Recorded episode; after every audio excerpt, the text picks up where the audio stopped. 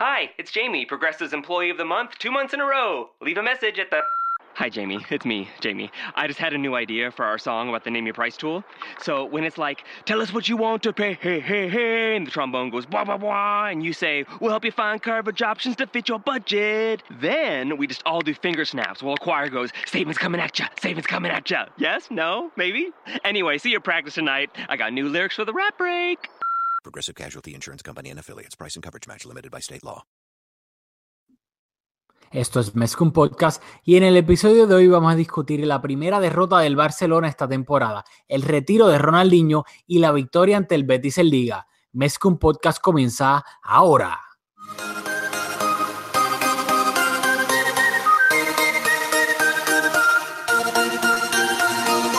Kevin Rogan, contigo empezó todo. Som el millor club del món, diguin el que diguin. Vinga el Barça vinga Catalunya! Apreteu els cinc cinturons, que ens ho passarem bé.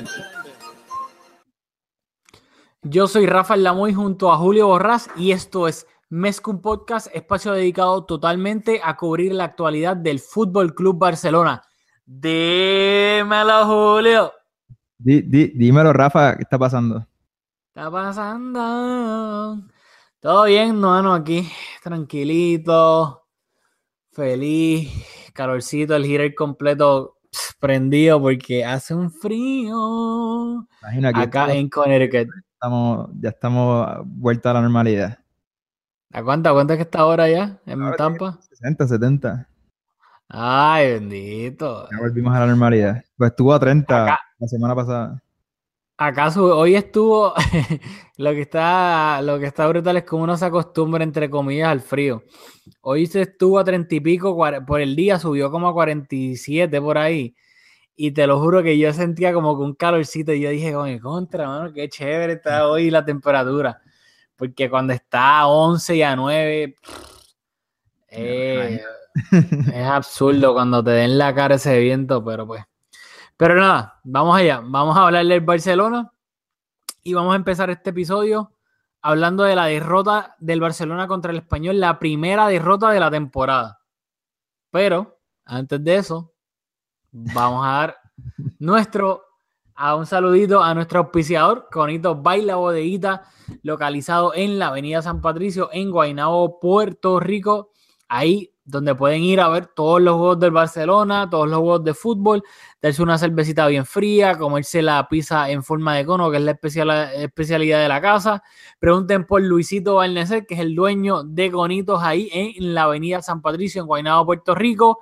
Y créanme, la van a pasar de lo más bien porque es un sitio chévere, se dan la cervecita y se comen la pizza en forma de cono. Así que Conitos Baila Bodeguita, auspicia el mejor podcast del planeta Tierra sobre el Barça.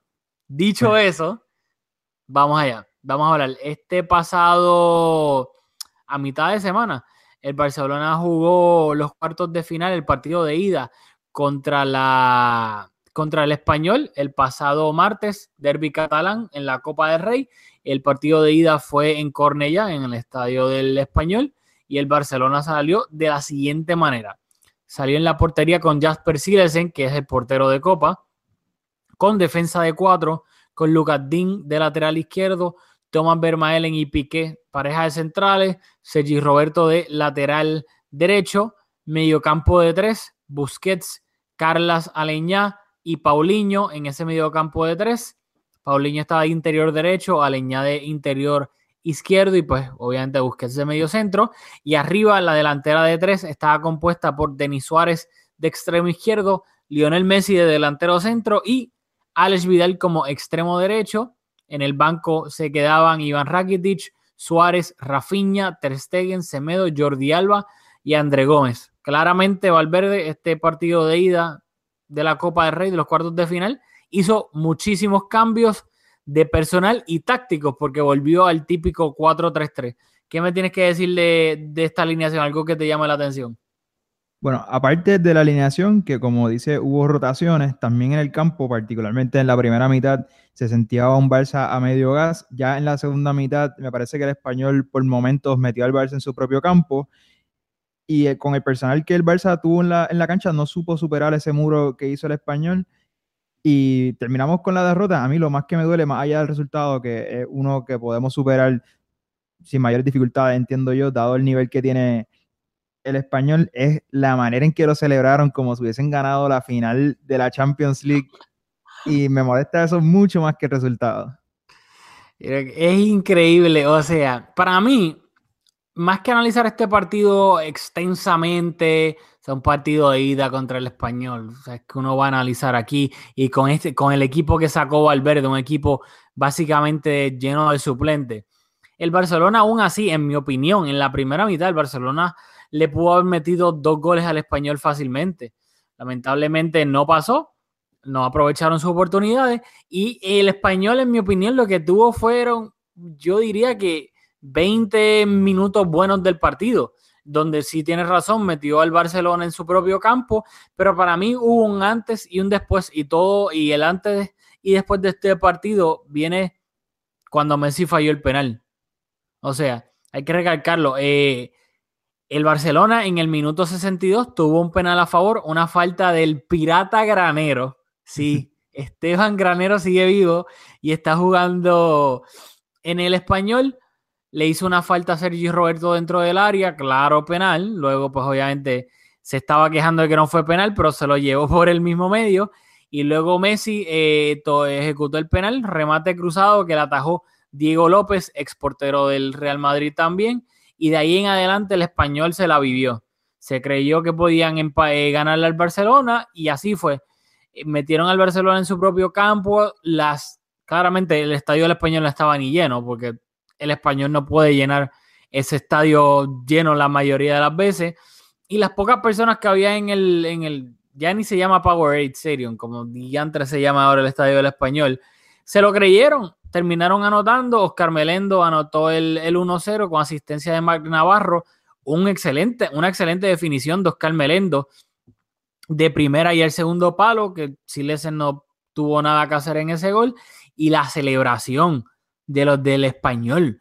Tú veías cuando les daban los, close-up a los fanáticos en la, en la grada celebrando ahí de que. Y yo, pero esta gente ganó la Champions o qué sé yo. Y es que te lo juro que me dio rabia. A mí también. Estoy completamente de acuerdo con, con tu assessment. Definitivamente el, antes y el después lo marcó el penal y más allá de las celebraciones de, los aficionados, que yo creo que están en, pleno derecho de celebrar una victoria sobre el Barcelona, el gol, pero las imágenes que, soltaron del vestuario del español, celebrando como, esto es una eliminatoria a doble partido, así que, no sé, pero bueno, que la disfruten, todavía queda la vuelta, como dijiste, yo creo que el Barça tiene buenas posibilidades de, ganar, como de superar la eliminatoria. Eh, es un, resultado adverso porque no marcamos, pero igual es una diferencia de un gol. Con la pegada que tiene el Barça, no, me parece que tengan dificultades en anotarle al español. Así que, y con un equipo más completo, yo no tengo, no pongo en duda que pasemos esta. Bastante optimista. No, yo tampoco. Yo creo que de lo único negativo que yo puedo sacar del partido de contra el español fue que aquí claramente hemos hablado pues de los penales de Messi y pues el problema que tienen los penales, pero a mí lo que no me gustó y me estuvo raro de Messi, porque si algo sabemos de Messi es que Messi es un mordido. O sea, cuando a Messi le meten una patada, cuando falla algo, claramente quiere tener venganza futbolística luego de que pasa eso. Y esta vez luego de que falló el penal, lo vi como si, como si le afectó mentalmente, como que si se dejó, como que tú veías cabizbajo y luego el penal estaba así tranquilo, como si mentalmente lo hubiese, lo hubiese bloqueado, como decir, diantre, falló otro penal, como que estás en serio. Y no me gustó eso de Messi. Yo pensé que al revés iba a decir, oh, olvídate, falló un penal y ahora les voy a meter tres en los 20 minutos que quedan.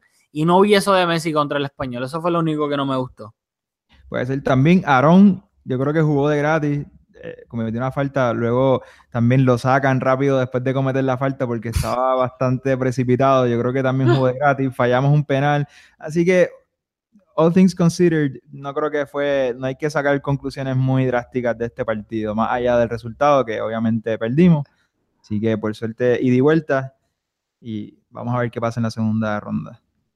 Para mí, antes de terminar el, el análisis de este partido, me da risa que lo dice lo de Aarón porque se me había olvidado. Y esa es la clásica, o sea, cuando te sacan a los cinco minutos de que tenías una amarilla, diste una falta que fácilmente podía haber sido la segunda amarilla de expulsión y te sacan, es como que ustedes saben que saben, saben que se que tuvieron suerte porque era para que lo hubiesen votado. Este, pero nada, el Barcelona perdió 1-0 contra el Español, perdió el invicto de toda la temporada. El Barcelona, pues obviamente, era el único equipo invicto que quedaba en las cinco grandes ligas porque el City había perdido contra el Liverpool 4-3 hace unos días. Pues lamentablemente ya no hay invicto para el Barcelona. También rapidito, eh, en la vuelta es el próximo jueves en el Camp Nou y hay rumores de que Coutinho podría recibir el alta médica para la vuelta. Todavía obviamente son solamente esos rumores, no se sabe, no hay nada confirmado, pero habrá que estar pendiente. Estamos. Rapidito, Te pregunto, antes de pasar la página Ajá. con este partido, de los jugadores, vamos a decir, del Barça B que jugaron, y cuando digo B, digo no los titulares, sí, sí, hablando de los suplentes, que, que jugaron, eh, Denis Suárez, eh, el lateral de izquierdo, este Diñe. eh, Eh, ¿Crees que alguno hizo un partido como para retar, para hacerse un hueco en el primer equipo? ¿Viste algo de alguno de ellos que, que te dé a pensar que Valverde les debe dar más oportunidades? ¿O, o crees que no, no alguno aprovechó la oportunidad? de uno solamente. Y hablé de él en la pretemporada. Vi destellos de Aleñá. Algo que, algo que me gusta es que lo que a mí me encanta de los jugadores, y podemos estar de acuerdo pues, por el estilo del Barcelona, es que sepan jugar rápido. Físicamente, obviamente jugando a un toque máximo a dos, pero que también sean rápidos mentalmente, como lo era Xavi, que antes de recibir el balón ya él sabía exactamente, o sea, tú ves a Xavi, Xavi eh, antes de recibir el balón estaba mirando derecha, izquierda, derecha, izquierda, y cuando recibía el balón ya sabía exactamente dónde estaba todo el mundo. Y algo que vi de Aleña que me gustó mucho, especialmente cuando el español presionaba arriba, era la capacidad que tenía de girarse, recibir y girarse para quitarse la presión de encima y eso pues, permitía al Barcelona salir jugando desde atrás. Y lo hacía limpio, recibía de primera, se giraba bien. Me gustó mucho. O sea, los destellos que vi, una que otra jugadita, vi el potencial. Obviamente le falta que le den, este, como decimos en Puerto Rico, que le den cancha para que vaya puliendo, puliendo. Pero creo que lo único positivo de todos los cambios que hubo, porque obviamente Dean para mí no jugó bien, especialmente en el gol. Creo que le ganaron la espalda fácilmente Mark Navarro, que fue el que dio la asistencia. Alex Vidal, pues es un desastre, ni hablar de Alex Vidal. Y Denis, ahí me gusta la actitud de Denis, pero creo que jugó mal. Tuvo una en la primera mitad que definió horrible el primer palo, que pudo haber sido el primer gol del Barcelona, no lo fue. Pero me quedo con Aleña. No sé si tú te quedas con alguno o con ninguno. Muy bien, no, lo, hice, fue como una pregunta retórica pensando en el partido de Denis Suárez, que creo que lo hablamos en el último episodio, o quizás tuvimos una conversación Sí, fuera con de este Quique, espacio de- con Quique, que hay gente que, que pide más tiempo de juego para él, pero cuando le dan estas oportunidades no las aprovecha. Entonces, por eso fue que, que te hice la pregunta, porque me dio la impresión de que pudo haber tenido un partido, o sea, si quiere hacerse un espacio en el primer equipo, tiene que aprovechar estas oportunidades para, para, para convencer a Valverde de que, le de dé más tiempo de juego, y yo creo que no lo hizo. No, sin duda alguna, sin duda alguna, sin duda alguna.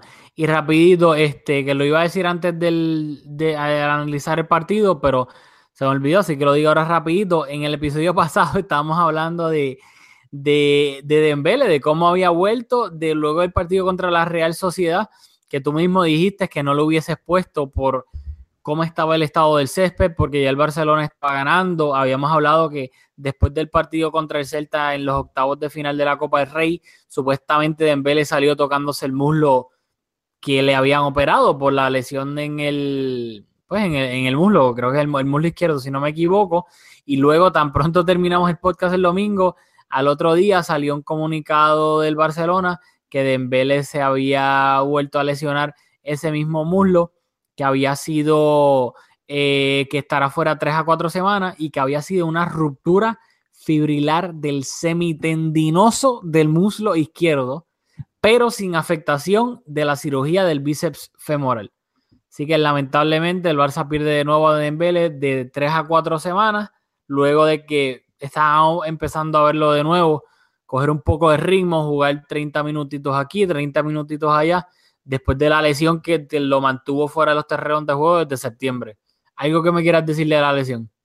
Bueno, a- es de esas ocasiones en que te molesta eh, acertar, pero dadas las condiciones del campo, como dijiste, ya parecía en el partido anterior que no estaba, que se estaba, que tenía un pinchecito. Pues no sé por qué jugó ese partido. Y si, si- si ponemos Iniesta con algodones, pues también hay que hacerlo con, con Dembélé, aunque yo fui enfático cuando, justo cuando volví de la lesión, en que había que darle minutos, pero no sé, las condiciones del campo no, me parecía que no, no estaban como para que jugara. Y ahora sí que tiene la presión, porque si tenía presión antes, cuando llegó por, el, por lo que el Barça apostó por él económicamente, ahora después de esta segunda lesión, Dembélé tiene cero margen de error, no tiene tiempo para recuperar. O sea, es su incorporación, si no es de impacto inmediato, va a empezar a sentir la, la prensa española como le va a caer encima sin, ¿verdad? Sin, sin piedad, como decimos, porque ya se le acabó todo el tiempo. Y, y es triste porque no es consecuencia de, su mal desempeño en la cancha, es que cuando tienes dos lesiones y, y su incorporación fue para esta temporada, porque, por ejemplo, Coutinho, si ahora mismo tiene, le cuesta incorporarse, pues yo creo que es un fichaje de más proyección. Dembélé fue un panic buy porque salimos de Neymar y era rendimiento inmediato lo que se esperaba de él, ser ese jugador desequilibrante que, que reemplazar a Neymar directamente hombre por hombre y ahora va a tener cero margen de error. Y yo pienso que como dije en, el episodio anterior le faltan muchos minutos para incorporarse así que yo veo las cosas mal para Dembélé. No así para el equipo porque por suerte tenemos a Coutinho y, lo, y podemos reemplazarlo pero si lo miramos desde su punto de vista individual está bastante compleja su situación. Sí, y había leído en Twitter, no sé cuán cierta es esta información, pero lo leí de un periodista, estoy estaba tratando, tratando de buscarlo ahora porque pensé que lo tenía guardado, pero no lo pude encontrar, que supuestamente el doctor del Barcelona es Ricard Pruna o Richard Pruna, no recuerdo bien el nombre, y que parece que él estaba de vacaciones y la persona que le el doctor que le diagnosticó a Dembélé luego de ese partido contra el Celta, que había que habían reportado que se estaba agarrando el muslo luego del partido, no fue el que usualmente lo hace. Y que supuestamente, pues el doctor que, que el Ricard Pruna este, lo, obviamente es el mejor doctor, así que tiene mejor ojo para ver las lesiones y cuando está cerca de una recaída. Y parece que eso fue lo que pasó, que le hicieron un mal diagnóstico a Dembélé, porque inclusive Valverde después en rueda de prensa dijo, no, Dembélé no tiene nada serio, lo que tiene es un como un knock y lo puso en el partido siguiente contra la, contra la Real Sociedad, aunque fuese de, de cambio de suplente. Así que parece que fue un mal diagnóstico lo que pudo agravar esa lesión de Dembélé y Dembélé, se, los partidos que se supone que se pierda. Ya se perdió la ida del español en Copa. Se perdió hoy el partido contra el Betis en Liga. Se va a perder la vuelta de cuartos de final de la Copa Rey contra el Español. Luego se va a perder el partido de Liga contra el Alavés. La ida y las semifinales de Copa del Rey, si el Barcelona llega a pasar. Se pierde el partido de febrero 4 contra el Español en Liga en Cornellá. Se pierde el partido de Liga en Getafe del 11 de febrero y también se pierde el partido de Liga del 8 de febrero contra el Eibar. Llega justito para claro. la Champions y así y no creo que Dembélé, eh, que Valverde cuente con él dado el poco ritmo que va a tener. Así que alerta con Dembélé. Alerta pendiente, así que Dembélé, pues lamentablemente, ay, el mosquito se va a perder varios partidos importantes y llegaría el- cerca del 8 al 10 de febrero y el partido contra el Chelsea en Stamford Bridge es el 20 de febrero. Y ya, Eh, ya dicho- no hay variantes tácticas. Vamos a jugar 4-4-2 con Paulinho contra el Chelsea. Así que ahí no hay más nada que buscar. Veremos. Este, bueno, vamos a pasar la página, vamos a hablar ahora de las renovaciones a mitad de semana. Esta semana fue bastante movidita, también fuera de los terrenos de juego.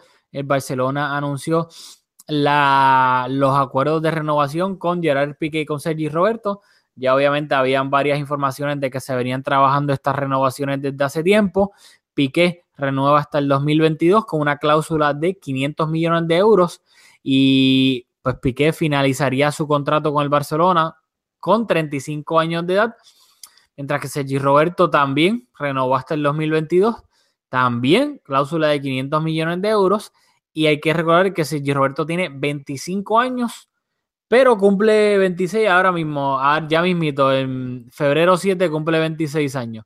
Así que ya se anunciaron el acuerdo de renovación con los dos canteranos y pues nada, lo único que falta es que se haga el acto protocolario y las firmas ahí con, con Bartomeu en las oficinas del club. Bueno, de estas dos renovaciones, sin duda la más importante es la de Sergi Roberto por varios factores, entre ellos, como dices, la edad de Piqué. Yo creo que por su personalidad, es un jugador que se perfila que va a terminar su carrera jugando en el Barça, lo ha comentado, lo ha expresado en, varias ocasiones.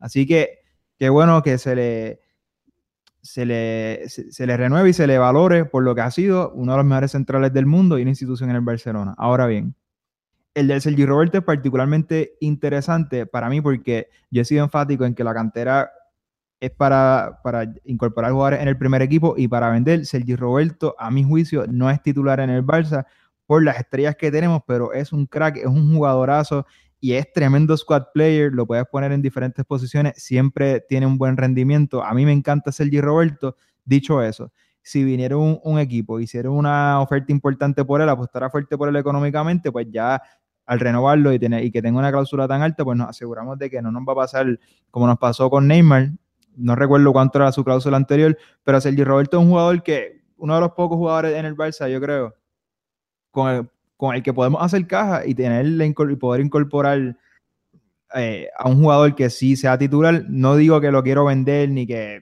me encantaría que lo vendiéramos, lo que solo quiero decir que dado que no es un jugador que lo veo espacio en el primer equipo, es bueno que se renueve y que tenga una cláusula tan alta para que si viene un, equipo y muestra interés por él, el Barça esté en una buena posición para negociar porque es un jugador que tiene un buen valor en el mercado.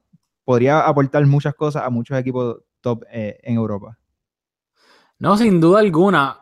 Estamos totalmente de acuerdo de que Sergi Roberto puede estar en el top 5 o ser el número uno del mejor squad player del, del mundo ahora mismo porque te puede cubrir bastantes posiciones. También estamos de acuerdo que no vemos a Sergi Roberto como titular en este equipo indiscutible con tantas estrellas y cracks que tienen en todas las posiciones. Pero sí, sin duda alguna, o sea, es un squad player increíble. Y qué bueno también lo que mencionas lo de la cláusula, porque la cláusula de rescisión de Sergi Roberto era 40 millones de euros.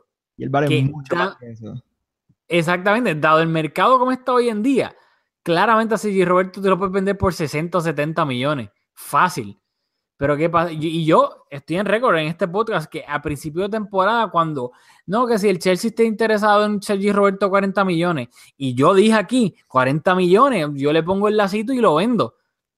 Pero viendo cómo se está moviendo el mercado desde el, desde el fichaje de Neymar, que sí, sabemos que obviamente es un trickle down economics, lo que habías mencionado, pero aún así, con lo inflado que está, por ejemplo, Lukaku, que pagaron casi 90 millones de euros por él, o sea, lo inflado que está el mercado hoy en día, 40 millones por Sergi Roberto sería, o sea, un regalo, una ganga. Y qué bueno que lo renovamos, especialmente, en mi opinión, especialmente pues por eso, porque si ahora eventualmente Sergi Roberto llega un momento en que se quiere ir porque pues no ve posibilidad de ser titular indiscutible en este equipo, ahí el Barcelona tiene el sartén por el mango y puede negociar una cifra pues, bastante lucrativa para, para el club. Así que en verdad me alegro mucho por eso. Y es una pues, victoria para Barto y esas cosas que se olvidan. Es fácil criticarlo y estas son cosas que la gente no lo va a recordar, pero cuando dimita o o le expulsen o pierda las elecciones y hagamos un recuento de su gestión en el Barça, estas son de, esas cositas que no se pueden olvidar. Claro, y eso, qué bueno que lo mencionas porque los, los que les encanta criticar a la directiva, porque ya sea son de la porta, de Guardiola, de lo que sea, Cuando no habían renovado a Sergi Roberto, ah, mira, Bartomeu, cómo no ha renovado al Sergi, canterano, 40, cualquiera se lo puede llevar y critican y critican todo. Lo usan para tirar pullita y hacer daño. Pero tan pronto renueva Sergi Roberto, entonces ahí ¡bup! se cae en la boca. Ahí no dicen, mira, qué bueno que renovaron a Sergi Roberto. Ahí no, ahí pues obviamente no le van a dar praise a Bartomeu porque es imposible para ellos hacerlo porque si entonces le dañas el personaje de que Bartomeu lo hace absolutamente todo mal. Pero qué bueno que lo mencionaste.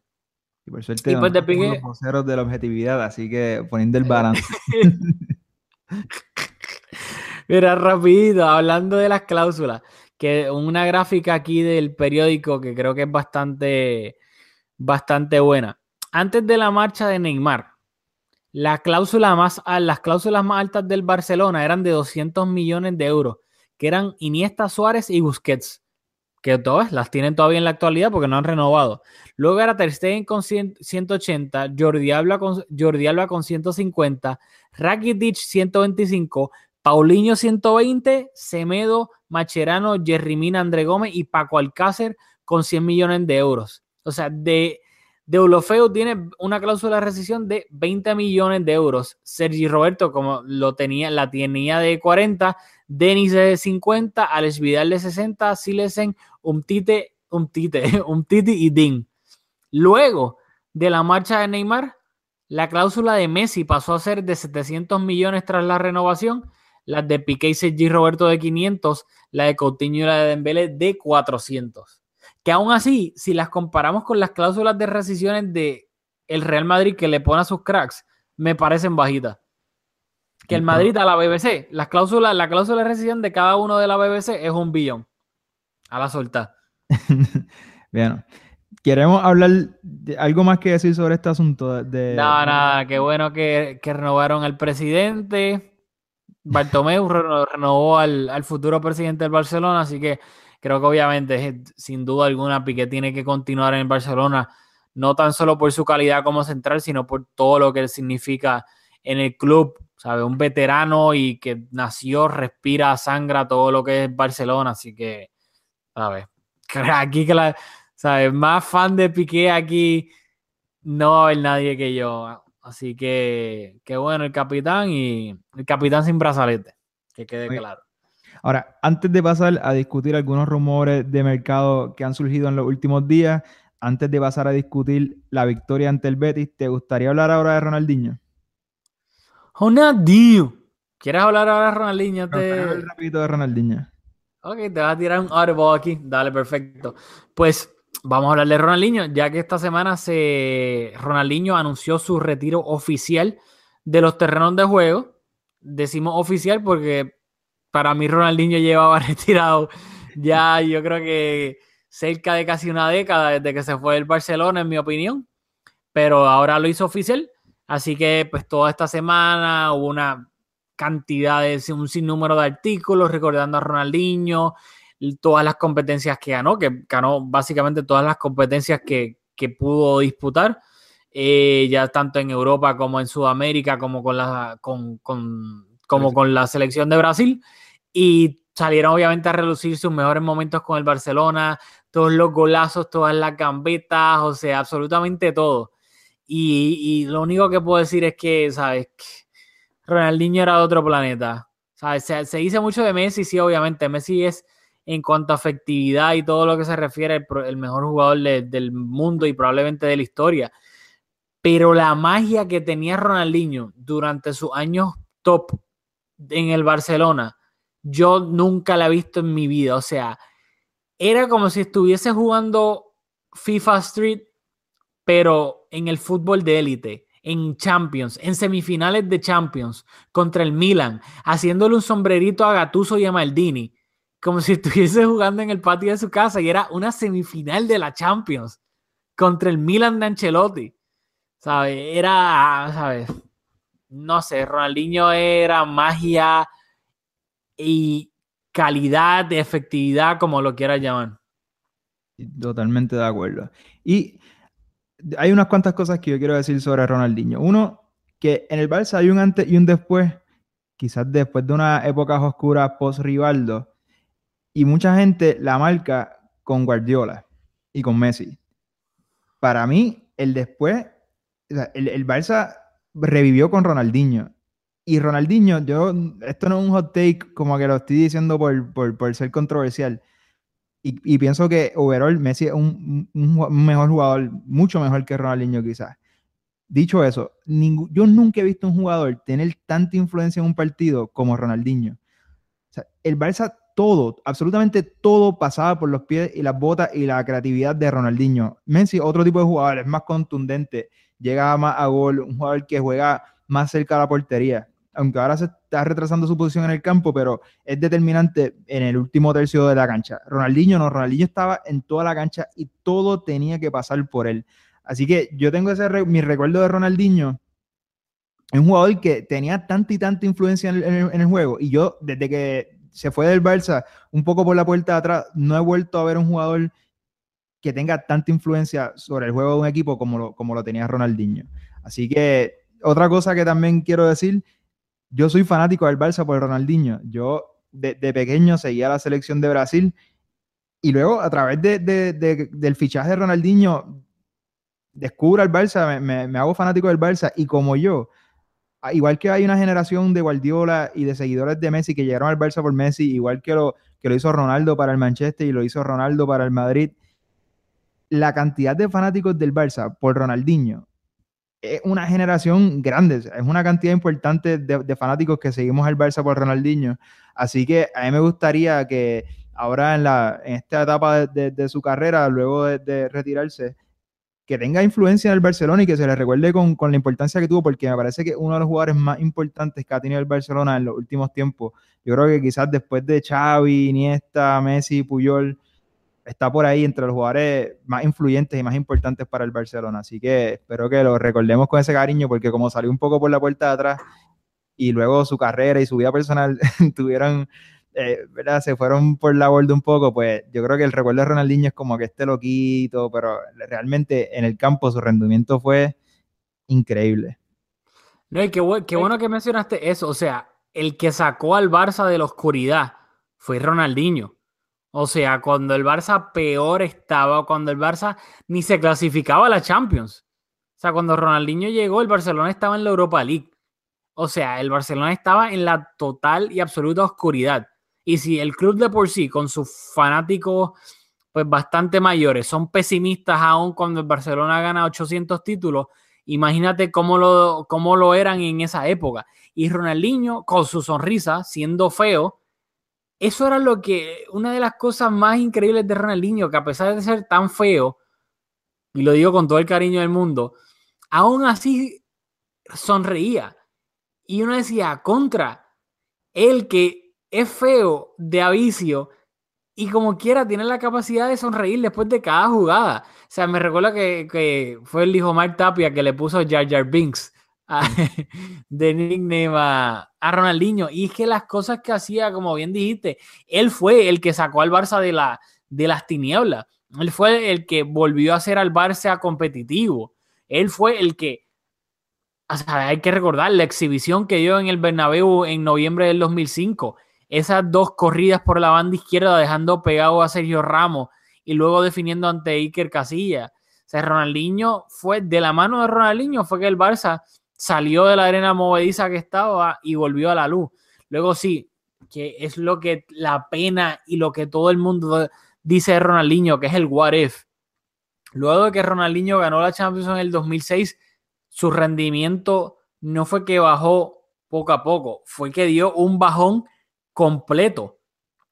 Y para ese entonces hay que recordarle a la gente, cuando Ronaldinho ganó la Champions con el Barcelona, ya había ganado básicamente todo lo que hay que ganar en Europa y en el... Y con la selección de Brasil ya había ganado el Mundial en el 2002, había ganado Copa América. O sea que ya Ronaldinho no tenía, entre comillas, ningún incentivo. Y claro, sabemos su personalidad, que era fiestero, pues le gustaba beber, le gustaba bailar. Bueno, todavía le gusta hacer todo eso. Pero claramente lo que Ronaldinho perdió fue su físico, porque la magia, su habilidad, su técnica, su gambeta nunca la perdió. Que eso era lo que hacía Ronaldinho, el mejor jugador del mundo, que era capaz de combinar su técnica, su habilidad, su gambeta y su físico, que era rapidísimo. Y todas esas gambetas. Él era tan gambetero que bueno que lo dices que la gente nos recuerda físicamente lo imponente que era, como ponía el cuerpo, como la aceleración que tenía para quitarse jugadores de encima. O sea, físicamente era una máquina. O sea, era un- una bala, era un trueno. Y eso era lo que lo hacía básicamente imposible de parar, que te hacía todas las gambetas, pero te las hacía a velocidad luz. Que si de por sí era difícil defenderlo por la habilidad que tenía con el balón, si luego te hacía eso a la velocidad que, que lo hacía, era imposible prácticamente defenderlo. Y, o sea, es que te lo digo de nuevo, piensa, a ver, para fue, se siente que fue hace tanto tiempo atrás, pero cuánto me hubiese visto, me hubiese encantado ver a Ronaldinho en su peak, en esta época de ahora de Instagram, de Twitter, de Snapchat, de Facebook en su máximo apogeo.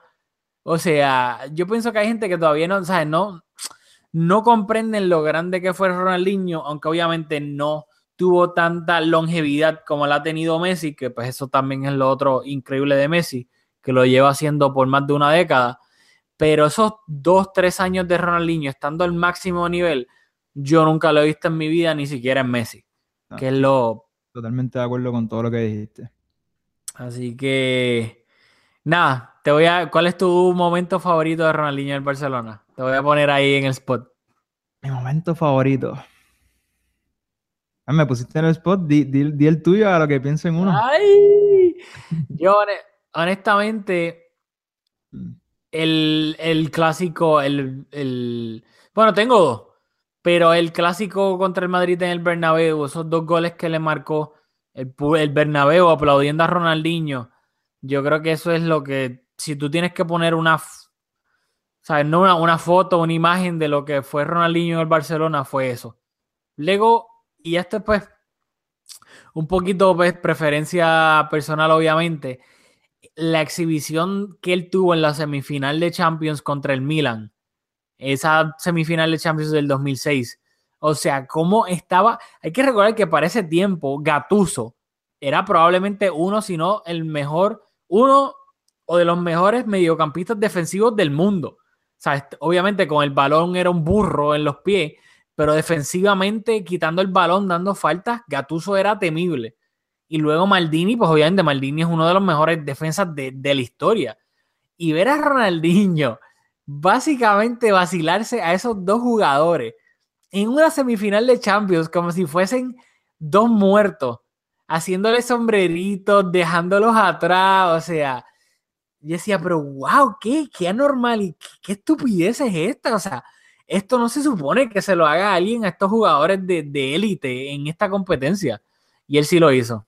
Así que te paso de nuevo la- el balón. Voy a hacer trampa porque no es un momento concreto, pero algo que sí recuerdo de Ronaldinho que, que lo tengo bien presente es que el único jugador del Barça que cuando no jugaba, cuando yo veía la alineación y veía que Ronaldinho no estaba jugando, me, e- era una sensación tan mala me- que no me pasa nunca con Messi. Si Messi no juega, pues vamos, que no, no- no me gusta, pero igual cuando Ronaldinho no jugaba, y recuerdo que en su última temporada, particularmente en la segunda vuelta, hubo unos partidos que no tuvo, que no tenía mucha continuidad y como que yo lo quería ver en el campo y no estaba y era como que, ay, como que, no, no sé, se me queda eso de que yo nunca, era, me hacía sentir como un niño, como que me, tenía una desilusión tan grande cuando no jugaba. Y es algo que lo tengo como que bien, bien presente de su paso por el Barça. Ah, y por poco se me olvida el, el gol que le metió al Chelsea en la Champions. El de puntita, que en el borde del área se estaba girando, el balón pegado en el borde del área, girándose, girándose, nadie le salió, y le metió de punta, punta slash el borde externo del, del, del pie, se la pegó ahí en la esquina a Peter Check. Pero dicho eso, para mí el momento, ya para terminar los Ronaldinho, donde honestamente más me dolió todo el declive de Ronaldinho, fue en ese clásico, esa última temporada de Ronaldinho. El primer clásico de la temporada fue en diciembre de 2007, fue en el Camp Nou, que el Barcelona perdió 1-0 con el gol de Baptista. Antes de esos partidos ya habían lo que se venía en la prensa hablando era de que pues Ronaldinho está lesionado, de que ya Raikkonen no pues no confía en él, bla bla bla, de que no es el mismo, está lento, está gordo, bla bla. Y en ese clásico Raikkonen lo puso de titular y fue como que un último voto de confianza como que por todo lo que nos han dado, por todo lo que, lo que me han dado, te voy a dar el beneficio de la duda y te voy a poner de titular. Y en ese clásico Ronaldinho no hizo nada. Y fue como que, wow, mano, como que en serio ya esto es el fin de todo. Como que esto no puede ser, como que, te lo juro, fue como que, ahí fue de verdad cuando me di cuenta, fue como que, wow, ya, ya esto se acabó. Y fue, me partió el corazón. Más que la derrota ante el Madrid, fue eso, ese sentimiento de que, ya, esto ya se acabó lamentablemente. Bueno, la, posición oficial de Mezcum Podcast es que Ronaldinho, después de Messi, es eh, una institución irreemplazable, eh, otra cosa. Así que queremos que eso quede en récord. Y espero que el Barcelona eventualmente, de alguna manera, ya sea ponerle el, el nombre, hacer una estatua de Ronaldinho fuera del Camp Nou, o ponerle el nombre a algo, yo no sé a qué diantre. Pero creo que el Barça, sin duda alguna, tiene que hacerle algún tipo de homenaje a, Ronaldinho, y no un homenaje, pues, en un partido, qué sé yo, etcétera, sino un homenaje que quede para la posteridad y de la misma manera que cuando nosotros fuimos al Camp Nou, estaba la estatua de Kubala, nosotros nunca vimos a Kubala, pero sabemos que es parte de la historia del Barcelona y que fue un excelente jugador.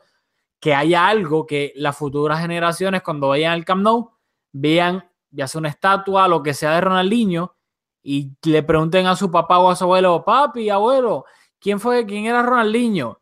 Y que su legado en el Barcelona perdure y perdure por generaciones porque se lo merece. O sea, venga, que sin duda alguna se lo merece. De acuerdo. Y ya voy a cambiar porque me voy a poner aquí a llorar. Eh, ya vamos a cambiar el chip. Ronaldinho se retiró. Este, como Julio estaba diciendo, han habido rumores entre semana también. Salió, estaba reportando Sport que supuestamente el Barcelona, luego de pues, la sesión de Arda Turán a Turquía, estaba guardando el número 7 para Griezmann. eh, que pues obviamente los rumores de que el Barcelona lo va a fichar este próximo verano y al otro día el Barcelona eh, soltó un comunicado oficial desmintiendo esta, esta, estos rumores. Eh, yo creo que probablemente esto básicamente el Barcelona lo hace para cuidarse la espalda ante una posible denuncia de tapping o pues que lo vayan a denunciar y exponerse a algún tipo de sanción, ya sea económica o con algún tipo de ban de fichaje y decía que todas esas informaciones eran falsas y que el Barcelona respetaba al Atlético de Madrid y el jugador Antoine Griezmann que pertenecía al Atlético de Madrid, bla, bla, bla, bla. ¿Qué piensas de eso? Nosotros hemos hablado extensamente de Griezmann, tú sabes cuál es mi posición. Apostamos económicamente muy fuerte por Dembele, hay que darle la oportunidad. Si llega Griezmann, no sé con qué minuto vamos a, desarrollar a Dembele, que es un jugador muy joven. También Coutinho juega más o menos por esa posición del campo, porque Griezmann tiene, como dice, segundo delantero, que jugaría atrás de Suárez, por ahí también está Messi. Así que dentro, con el personal que tenemos, no le veo espacio. Yo creo que no, no, no tengo mucho más que, decir sobre Griezmann. Yo espero que el comunicado sea cierto y que el Barça no, demuestre, que no, ten, no esté tan interesado en Griezmann como, como se ha venido diciendo en los medios. Perfecto, estamos bastante de acuerdo en eso. Luego, vamos ahora a otro temita que pasó entre semanas antes del partido de hoy domingo contra el Betis fue que se reportó pues, varios medios de Barcelona de la sesión de Rafinha al Inter de Milán. Hoy domingo eh, Rafinha llegó al aeropuerto de Milán, hay fotos sobre eso, ya se está básicamente este, finalizando lo que sería la sesión hasta final de temporada de Rafinha al Inter de Milán. El Inter pagaría eh, lo que queda de salario de esta temporada y el Inter también tendría una opción a compra de 35 millones de euros, que según reportan, esto no es oficial todavía, el Barça no lo ha hecho oficial, esa compra se haría, se, se haría obligatoria si el Inter clasifica a la Champions.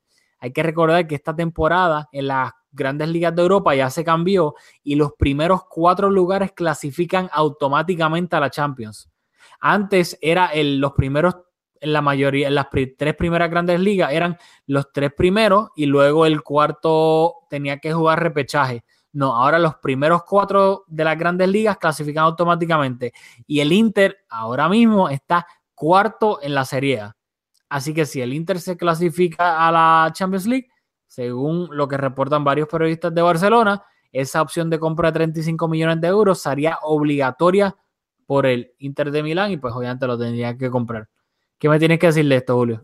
A mí me gusta Rafinha, sin embargo, es un squad player, no es un squad player al nivel de Sergi Roberto, un jugador que siempre que entra tiene mucha garra, es bastante técnico también, tiene llegada. Ahora con la incorporación de Paulinho, yo creo que tiene un perfil bastante similar, tiene los minutos limitados, así que si es una sesión, a mí no me gustan las sesiones porque el Barça siempre, aunque parece que la masa salarial ahora mismo es bastante alta, así que sería conveniente ir soltándola eh, en la medida en que sea posible. Sin embargo, yo prefiero cuando no contamos con un jugador venderlo, porque nos ha pasado en muchas ocasiones que hemos dado jugadores a préstamo, no, le, no les va bien en el equipo que llegan y su valor del mercado baja y lo prestamos de nuevo y, terminamos perdiendo la oportunidad de venderlo. Así que ojalá que, que si lo que comenta es cierto, lo podamos vender. Yo creo que 35 millones por un jugador que no tiene espacio en el equipo titular, incluso en las rotaciones lo tiene un poco complejo. Yo creo que es un buen negocio para, para el Barça.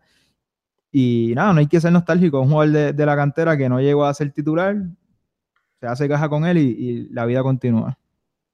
Así mismo es. Ya, hablamos de Rafinha, vamos a pasar al juego de el Barcelona se enfrentó al Real Betis en Liga en el Benito Villamarín. El Barcelona ganó 0-5, manita al Betis y salió de la siguiente manera, volvió al 4-4-2. Hay que recordar que en tres semanas en el partido de Copa del Rey contra el Español, Barcelona salió con un 4-3-3, pues ahora volvió al 4-4-2. Marca André Ter Stegen en la portería, Jordi Alba de lateral izquierdo, Thomas Vermaelen y Gerard Piqué parejas centrales, Nelson Semedo actuaba de lateral derecho, en el mediocampo línea de cuatro, André Gómez por la banda izquierda, en el medio Sergio Busquets con Iván Rakitic y Sergi Roberto por la banda derecha jugando al frente de, de, Nelson Semedo. Y arriba, obviamente, Lionel Messi y Luis Suárez. En el banco del Barcelona se encontraban Samuel Umtiti, que estaba convocado por primera vez luego de su lesión en el muslo el pasado mes de diciembre contra el Valencia. Luego también estaba en el banco Paulinho, que venía arrastrando molestias en un dedo del pie derecho. Luego también estaba Teulofeo, que volvía a una convocatoria, no recuerdo hace exactamente desde hace cuándo, pero llevaba tiempo que no lo convocaba a Valverde. Jasper Silesen, Lucas Dean, Alex Vidal y Carlas Aleñá estaba, completaban el banquillo del Barcelona.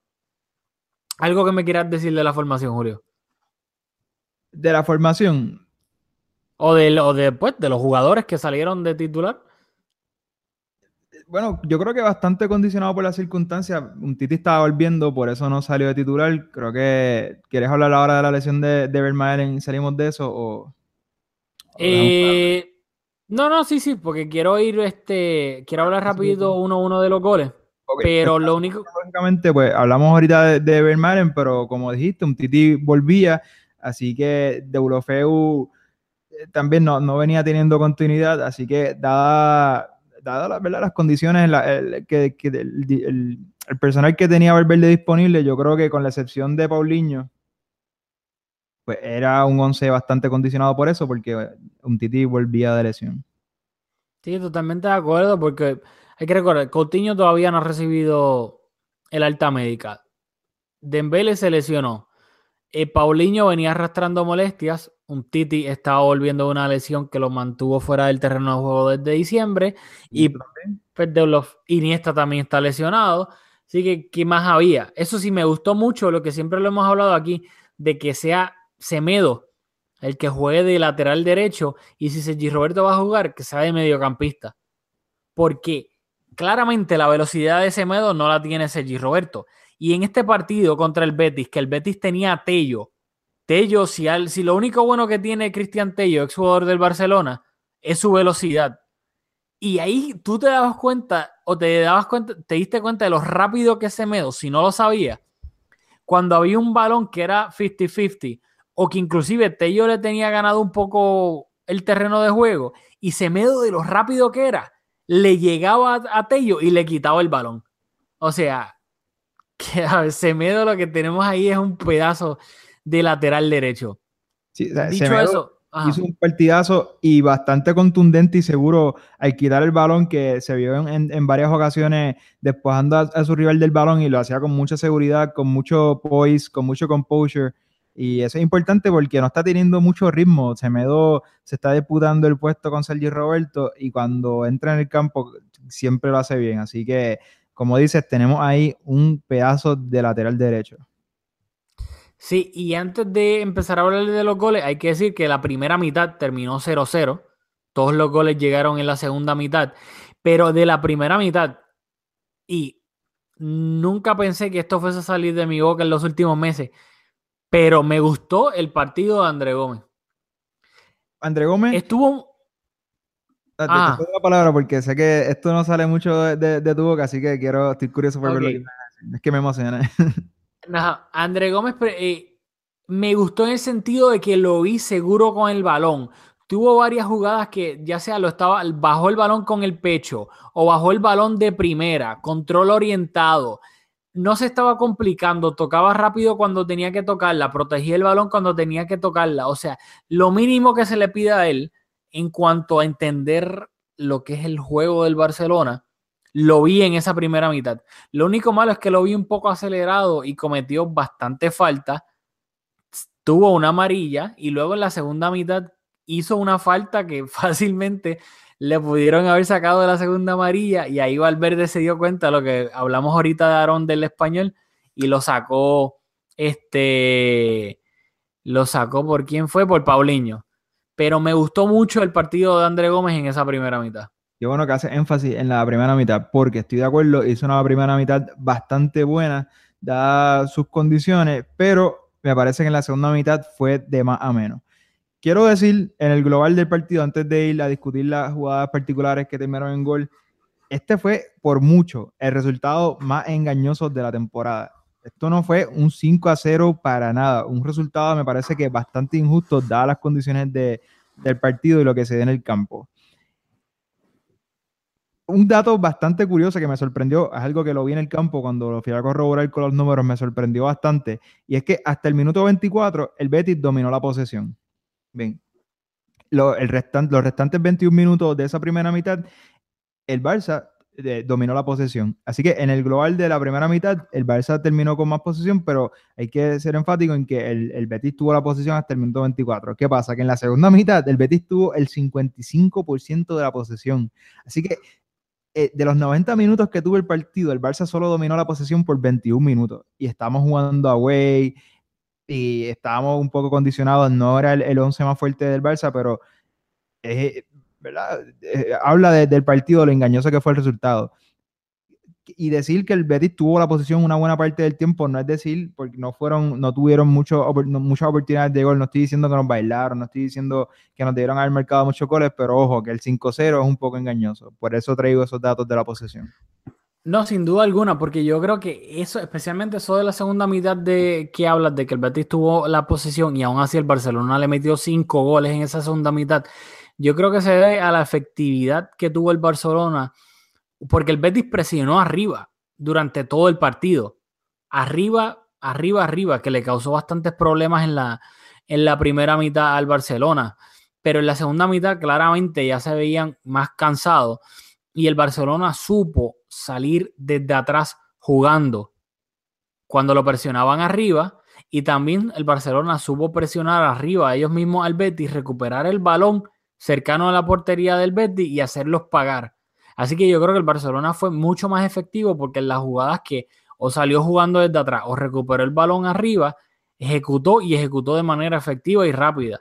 Por eso es que el Barcelona no se vio en la necesidad de tal vez elaborar tanto o tener tanto la posición del partido, porque vio que el Betis estaba jugando bastante arriesgado y lo aprovechó.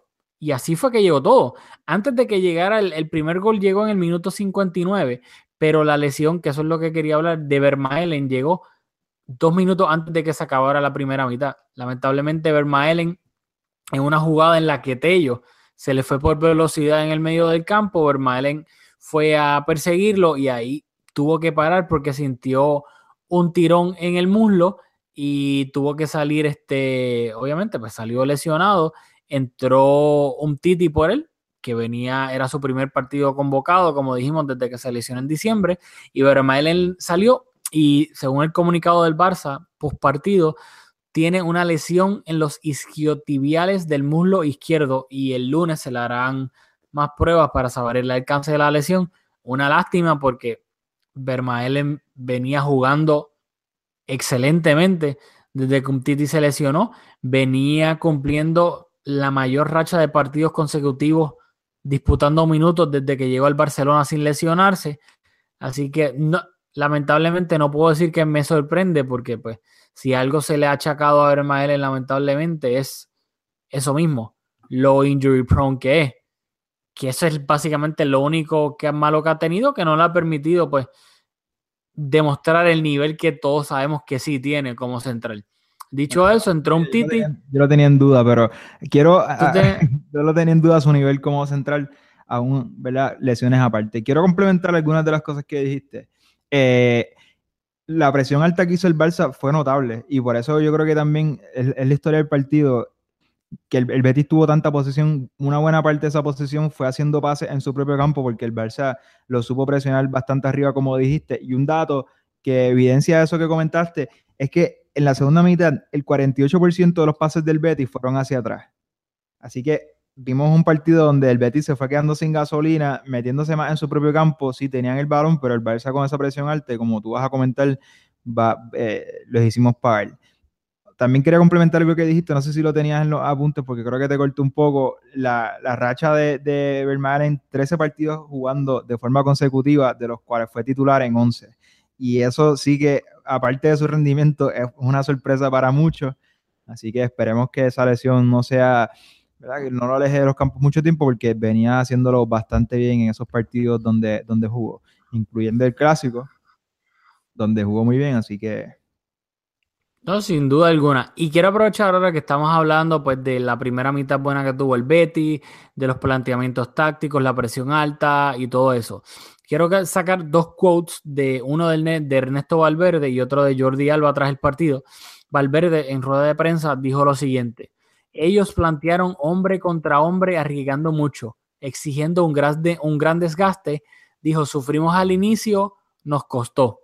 Claramente aquí Valverde me gusta porque está hablando de táctica, de que pues, el Betis fue a presionar arriba, hombre contra hombre, pero que también lo que estábamos hablando, que eso lleva, conlleva un desgaste físico grande que se vio en la segunda mitad que el Barcelona supo aprovechar eso. Y luego Jordi Alba también, luego el partido, comentó lo siguiente, alabando a Valverde. Jordi Alba dijo, Valverde lee muy bien los partidos y está acertando en todo. Y esto lo siguiente me gustó mucho. Nos dice muchas cosas en los descansos para cambiar las cosas.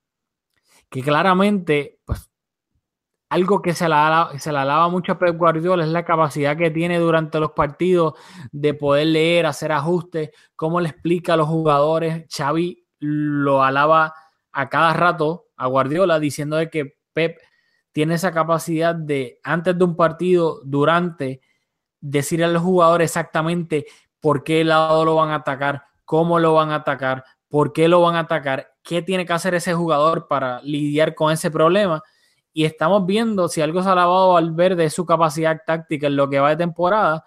Y qué bueno que salga de la boca de un jugador propio del Barcelona, alabando pues esas características que tiene el, el, el, técnico del Barcelona de poder ajustarse durante el partido y también tener la habilidad de trasladar ese conocimiento a los jugadores y que los jugadores puedan absorberlo y luego ejecutarlo en el terreno de juego. Yo no pongo en duda ninguna de esas cosas. Sin embargo, hay que take with a pinch of salt todo lo que dice Jordi Alba sobre Valverde, porque pueden ser mensajes para, para nuestro anterior técnico Luis Enrique, con el cual no tiene la mejor relación, así que probablemente cada vez que lo alaba lo hace con, con doble intención. Pero no pongo en duda nada de lo que está diciendo y, y todo parece indicar que Valverde, en efecto, hace una buena lectura de todos los partidos. Fíjate, pues se me había olvidado eso por completo, pero puede que tengas razón. Pero dicho eso, voy a darme un sipi de agua porque tengo la lengua seca. Fíjate. ah, ya. Vamos a hablar de los goles, analizar los goles para ya ir terminando este episodio de Mezcum Podcast.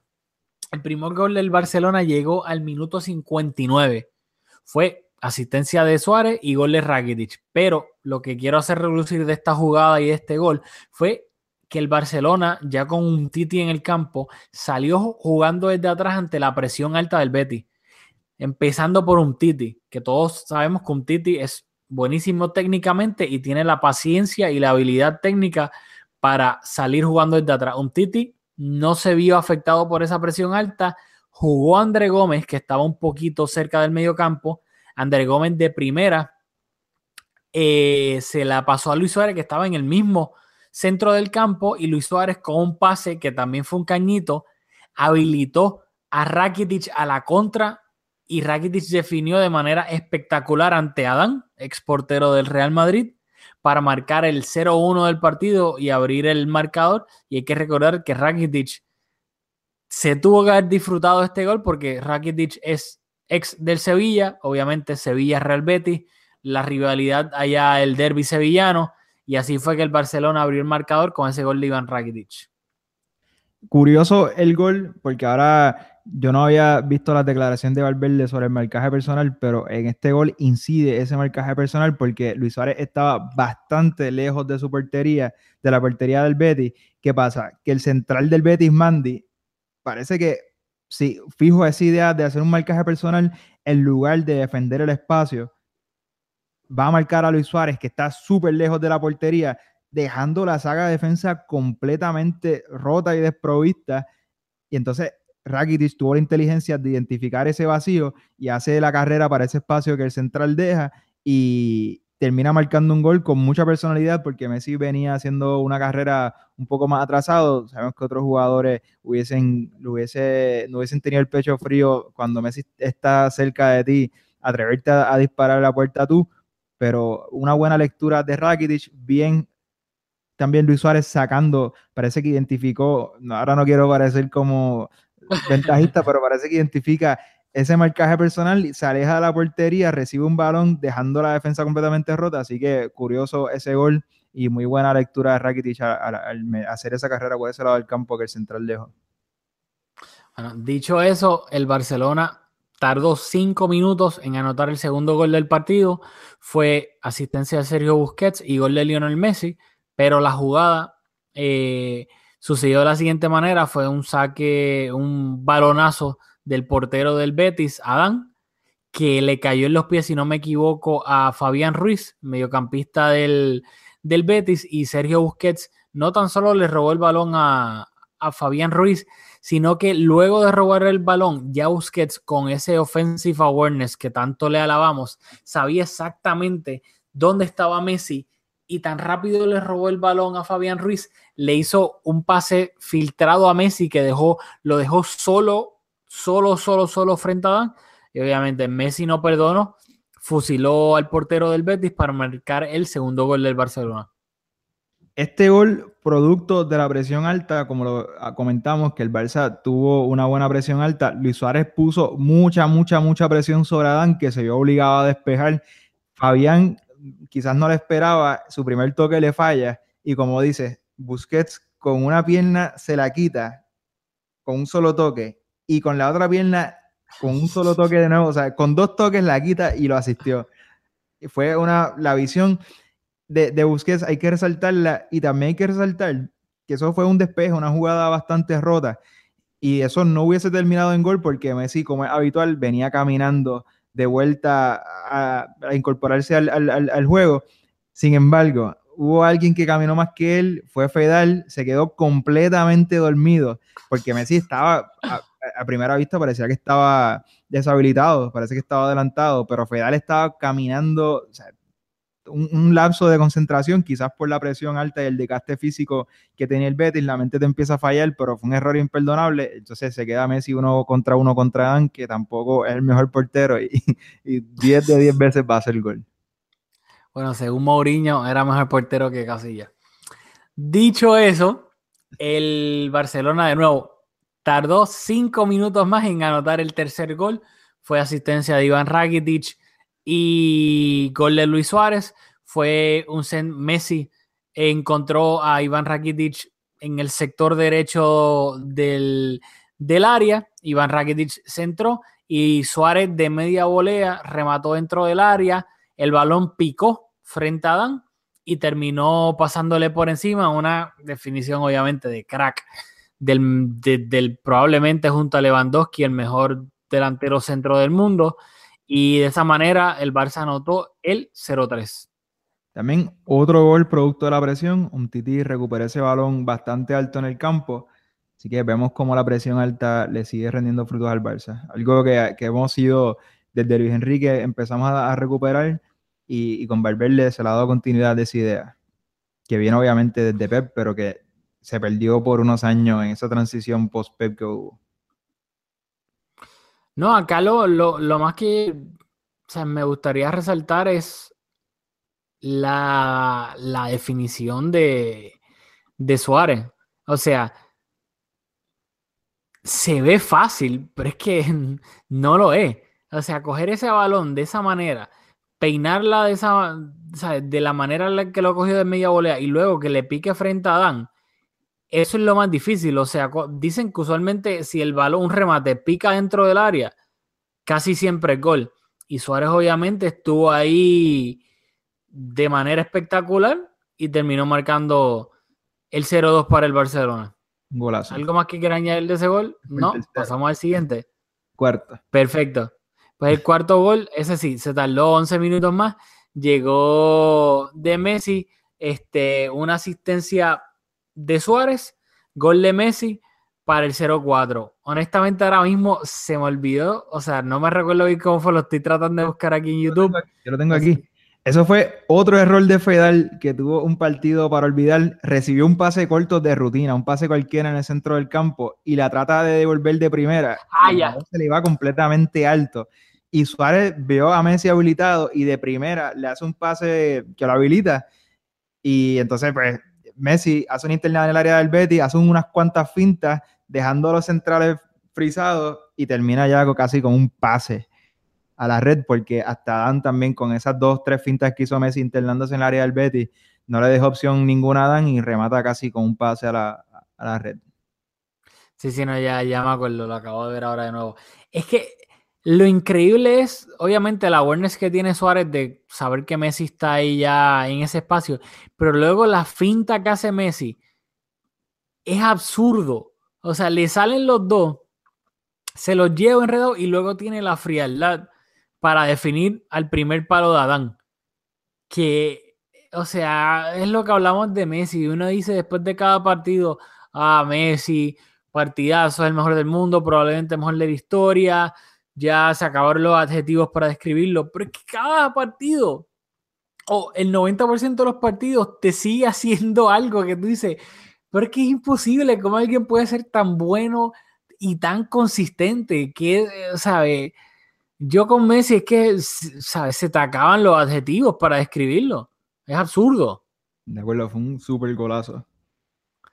Bueno, y dicho eso, vamos a hablar del quinto gol que el quinto gol llegó al minuto 89, asistencia de Messi y gol de Luis Suárez.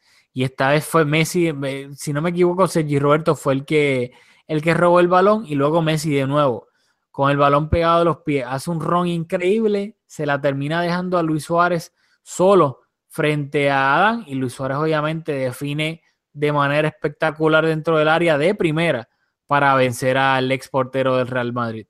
Sí, también otro gol producto de la presión alta. Vimos como el Barça, como lo dijiste, fue eficiente. El Betis tuvo mucha la posesión, mucha ahí en su campo, dando balones para atrás, como hemos comentado. El Barça presionando alto y siendo eficiente. Y más, es fácil ser eficiente cuando tienes los cracks que tiene el Barça, que con las genialidades de Messi y las genialidades de, de Suárez te resuelve un partido que en principio está bastante complicado, como lo vimos nosotros y como lo comentó Valverde, fue un partido que estaba complicado, pero cuando tienes tanta pegada como el Barça esta temporada, pues los puedes resolver. Partidos fuera de casa, hay que resaltar, son partidos fuera de casa, que el Barça, el, campo rival pesa, no estás en tu cancha, la mentalidad también de visitante. Así que fue una buena victoria para seguir porque fue una semana donde el, el Barça tenía que consolidar esa ventaja en la liga, lo hizo, pasamos la página, volvemos Copa del Rey y seguimos encaminando la temporada. Exactamente, el Barcelona pues ganó 0-5 en el, Benito Villamarín contra Real Betis, son tres puntos y eh, hay que recalcar que el Valencia y el Atlético de Madrid, eh, el Atlético de Madrid empató en el Wanda Metropolitano contra el Girona y el Valencia perdió contra, el, contra las Palmas de Paco Gemes, así que el Barcelona podía aumentar su ventaja ante el segundo lugar de la liga, lo hizo y el Barcelona ahora mismo es el actual líder de la Liga Santander con 54 puntos. Luego en el segundo lugar está el Atlético de Madrid con 43 puntos. El Barça le lleva 11 puntos al equipo del Cholo Simeone. En el tercer lugar está el Valencia con 40 puntos. Y en el cuarto lugar está el Real Madrid con 35 puntos, un partido menos y a 19 puntos del Barcelona. Así es que luce la tabla de posiciones de la Liga Santander. Y dicho eso, quería decir algo rapidito, que Suárez y Messi en esta liga, entre los dos, llevan 32 goles. El Atlético de Madrid, en lo que va de liga como equipo, lleva 29 goles. Messi y Suárez tienen más goles que todo el Atlético de Madrid juntos. El Sevilla lleva 26 goles esta temporada y el Athletic Club lleva 23 goles. O sea, Messi y Suárez llevan más goles que esos tres equipos. O sea, qué qué estupidez, qué ridiculez de estadística. La leí, pues la eh, ahorita en Twitter y, la quería mencionar acá. Y la otra cosa, Messi lidera la liga en asistencia, tiene nueve, está en empate en el primer lugar con Pionecito del Celta de Vigo. Y Messi también lidera la liga, él es el pichichi de la liga con 19 goles. Así que Messi ahora mismo es el máximo asistidor y el máximo goleador de la Liga Santander. Bien. Otra cosa, tengo otra estadística también. No, unas palabras de Joaquín, que tú sabes que Joaquín aquí es, es alguien querido en este podcast. Joaquín dijo después del partido, hablando sobre Messi, dijo lo siguiente. Nuestro entrenador nos dijo antes del partido que había estado planeando toda la semana cómo detener a Messi. Terminó con dos goles y una asistencia. Nadie en el mundo puede detenerlo. Es el mejor de la historia. Qué, bien. Qué- bueno que hablas de Joaquín porque eh, para los que no, no lo siguen o no lo conocen muy de cerca, es un jugador bien especial. Es como ya se ha convertido como una institución en, en la Liga Española. Y luego de un partidazo en el derby en el cual ganan 5-3, tuvo unas palabras que me las enviaste y a mí me dio una risa brutal y las quería compartir aprovechando que vamos contra el Betty. Así que aquí va, este es Joaquín. Hoy no se puede descansar. El que llegue antes de las 5 de la mañana a su casa tiene multa. O sea, que imagínate. Yo creo que la- además es el acento de Joaquín. Era- O sea, el acento, pero a mí lo que me da risa de esa cita es que los futbolistas tienen como una respuesta estándar para contestar las mismas preguntas que se hacen partido tras partido, porque eh, lo del Betis también está divertido. partido tras partido Ah. tienen las mismas preguntas y siempre ofrecen la misma respuesta. Y la pregunta fue algo como que ah, ganaron, ahora que toca, descanso. Entonces, 9 de cada 10 jugadores dicen, no, sí, ahora toca descansar, fue un buen partido, ahora vamos a recuperar, sesión mañana. Y Joaquín sale con esa genialidad y nada, la quería compartir porque nos dio mucha risa. Nah, Joaquín es un personaje bastante especial del, del fútbol español en general, así que, que nos ha, hay demasi- demasiados cuentos y demasiadas historias de Joaquín como para hacer un podcast este por separado. Rapidito, lo que quería para terminar este, este episodio era recalcar esta otra estadística de Messi del partido contra el Betis, que ridiculez. Messi intentó 13 regates y fue y ejecutó 12 de 13 regates. Messi es el jugador que más regates ha hecho en lo que va de liga con 116. El segundo, Jonathan Viera de Las Palmas con 59. Ah, Increíble. Y O me sea- atrevo a apostar que en el mundo tiene que estar entre, entre los mejores tres. Él y Neymar. Puede ser. Te prometo que para el próximo episodio te, lo, te, consigo la estadística, pero estoy convencido de que en el mundo tiene que ser de, en, el mundo no quiero decir en las, ligas top de Europa, tiene que ser probablemente de los jugadores que más regates hace y es importante porque, como tú dices, la consistencia a su edad, ya con tantas millas en las piernas, sigue siendo un jugador que tiene muchos regates. Sí, sí, y que y lo, lo interesante y lo, lo, curioso y lo increíble de los regates de Messi ahora, que si uno se puede poner a analizar el tipo de regate, claramente los regates de Messi cuando tenía 18 o 19 años eran por velocidad pura. Ahora mismo Messi tal vez no tiene esa velocidad peak que tenía cuando tenía 18 años, pero tiene esa explosividad, ese poder parar, acelerar, parar, acelerar, girarse rápido, recibir bien el balón y que está siendo tan efectivo quitándose defensas de encima con su explosividad y con su capacidad de ser inteligente y de saber cuándo acelerar y cuándo decelerar. Que creo que es algo que también hay que recalcar de cómo Messi sigue evolucionando como jugador en todos los aspectos. Dicho eso, ¿algunas palabritas que tengas que decir antes de que nos despidamos? yo creo que fue un podcast eh, completo. Reportamos, analizamos, comentamos. Yo creo que ya está todo dicho. Bueno, vamos allá. Este, como siempre les decimos al final del podcast, recuerden que si nos pueden ayudar dando reviews de 5 estrellas en iTunes al podcast, se lo vamos a agradecer un millón. ¿Por qué? Porque Apple, iTunes, por la razón que sea, sus algoritmos, etcétera, nosotros no sabemos nada de eso. Simplemente sabemos que es así. Mientras más reviews de 5 estrellas las personas le dan al podcast, más el podcast le sale en el feed a las personas que tal vez no saben de la existencia del mes con podcast. Tal vez hay gente que le gusta el Barça, le gusta el Barça y le gusta escuchar podcast en español, pero no saben que existe mes con podcast. ¿Y qué pasa cuando mientras más reviews de 5 estrellas nos dejen, entonces Apple con su algoritmo les enseña, le hace llegar el podcast a más personas en su feed. Y obviamente eso nos ayuda un montón porque de esto se trata, de eso se trata, de hacer, seguir creciendo este como comunidad y que las personas que les guste el Barça y les gusten los podcasts tengan algo que escuchar eh, de su equipo favorito. Así que de eso se trata y mientras más nos pueden ayudar con eso, más se lo vamos a agradecer. También recordarle nuestras redes sociales, en Facebook y en Twitter pueden encontrar bajo, nos pueden encontrar bajo Mezcum Podcast Ahí siempre ponemos tan pronto tiramos un episodio nuevo del podcast, ahí lo van a ver rapidito. Y en nuestras redes sociales personales, a Julio lo pueden seguir en at borras Julio en Twitter, at borras con dos R's Julio, y a mí en at aldamuy con dos Y al final, at aldamuy en Twitter. Ahí me pueden seguir también. Así que nada, nos vemos la semana que viene este, para analizar los partidos de la vuelta contra el Español, los cuartos de final de la Copa del Rey y el partido en el Camp Nou contra el Deportivo a la vez, a la vez en la liga. Así que nos vemos en la próxima en Mescom Podcast.